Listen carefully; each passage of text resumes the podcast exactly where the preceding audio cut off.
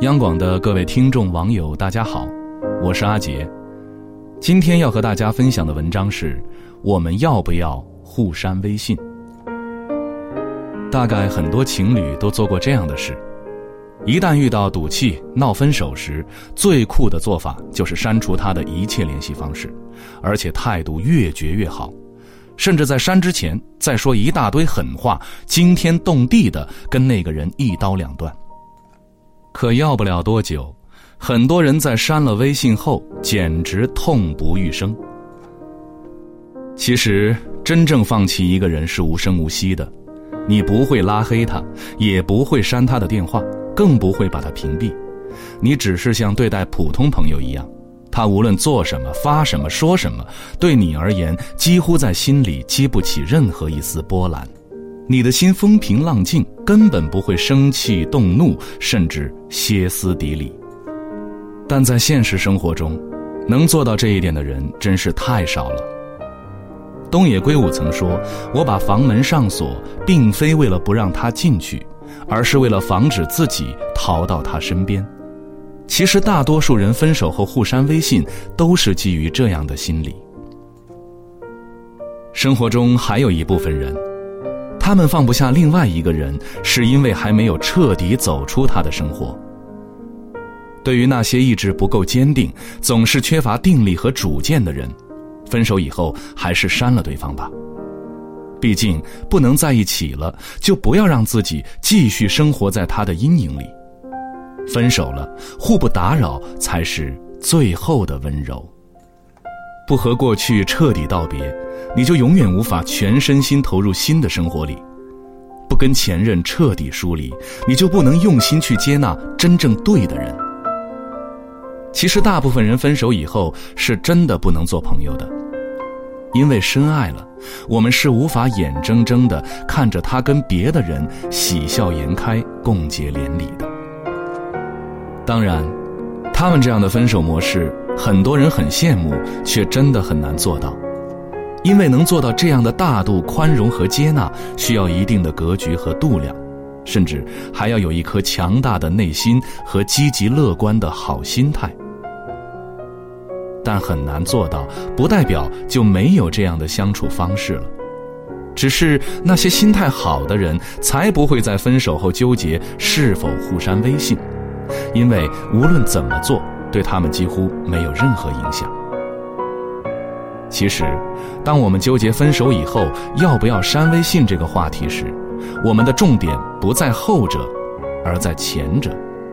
我们需要思考的是，分手之后你如何坦然地接受和面对，以此来选择你要不要继续跟他还有联络，而不是总在想不删和删了会有什么影响。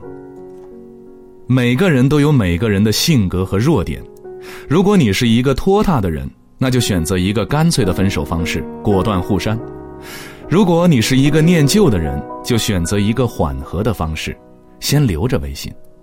当然，如果你的内心足够强大，可以任其选择。其实分手以后。究竟还能不能做朋友？还能不能友好的相处下去？还能不能互留微信？这些都是形式的问题，关键要看你用什么样的心态去对待分手这件事。在感情里，最怕拖着、缠着、含糊不明，又不能真正了断情丝。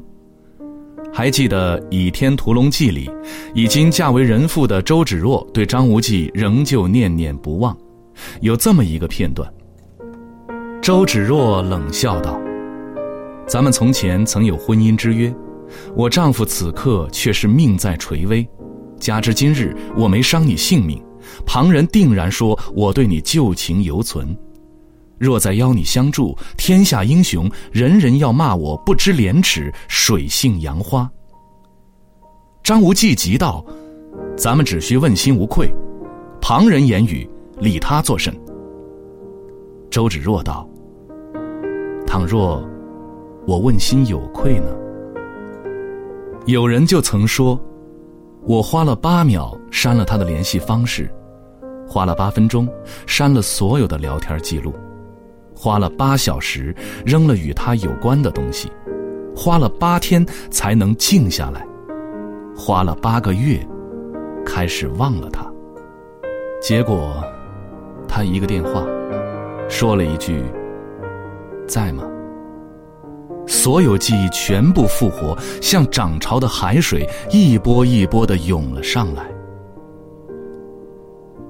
在太多人的情感里，即便删了或者留着他的微信，依旧问心有愧。其实，当我们在纠结这个问题时，我们没有真正放下。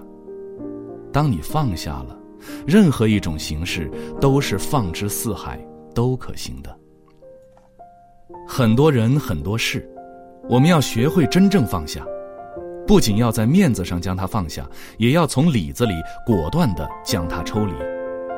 毕竟我们只是喜欢它，又不是离不开它。请记住，在这个世界上，无论你离开谁，都可以活得很好。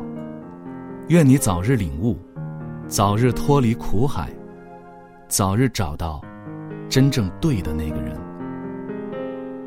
我是阿杰，晚安。如果那两个字没有颤抖，我不会发现我难受。怎么说出口，也不过是分手。如果对于明天没有要求，牵牵手就像旅游，成千上万个门口。总有一个人要先走，怀抱既然不能逗留，何不在离开的时候，一边享受，一边泪流。十年之前，我不认识你，你不属于我，我们还是一样。陪在一个陌生人左右，走过渐渐熟悉的街头。十年之后，我们是朋友，还可以问候，只是那种温柔，再也找不到拥抱的理由。情人最后难免沦为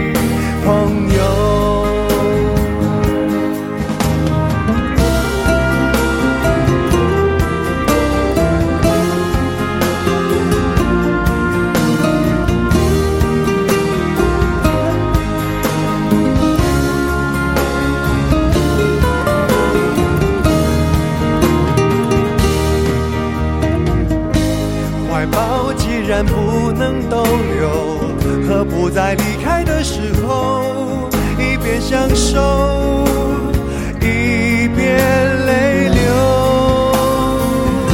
十年之前，我不认识你，你不属于我，我们还是一样，陪在一个陌生人左右。我渐渐熟悉的街头，十年之后，我们是朋友，还可以问候，只是那种温柔，再也找不到拥抱的理由。情人最后难免沦为朋友，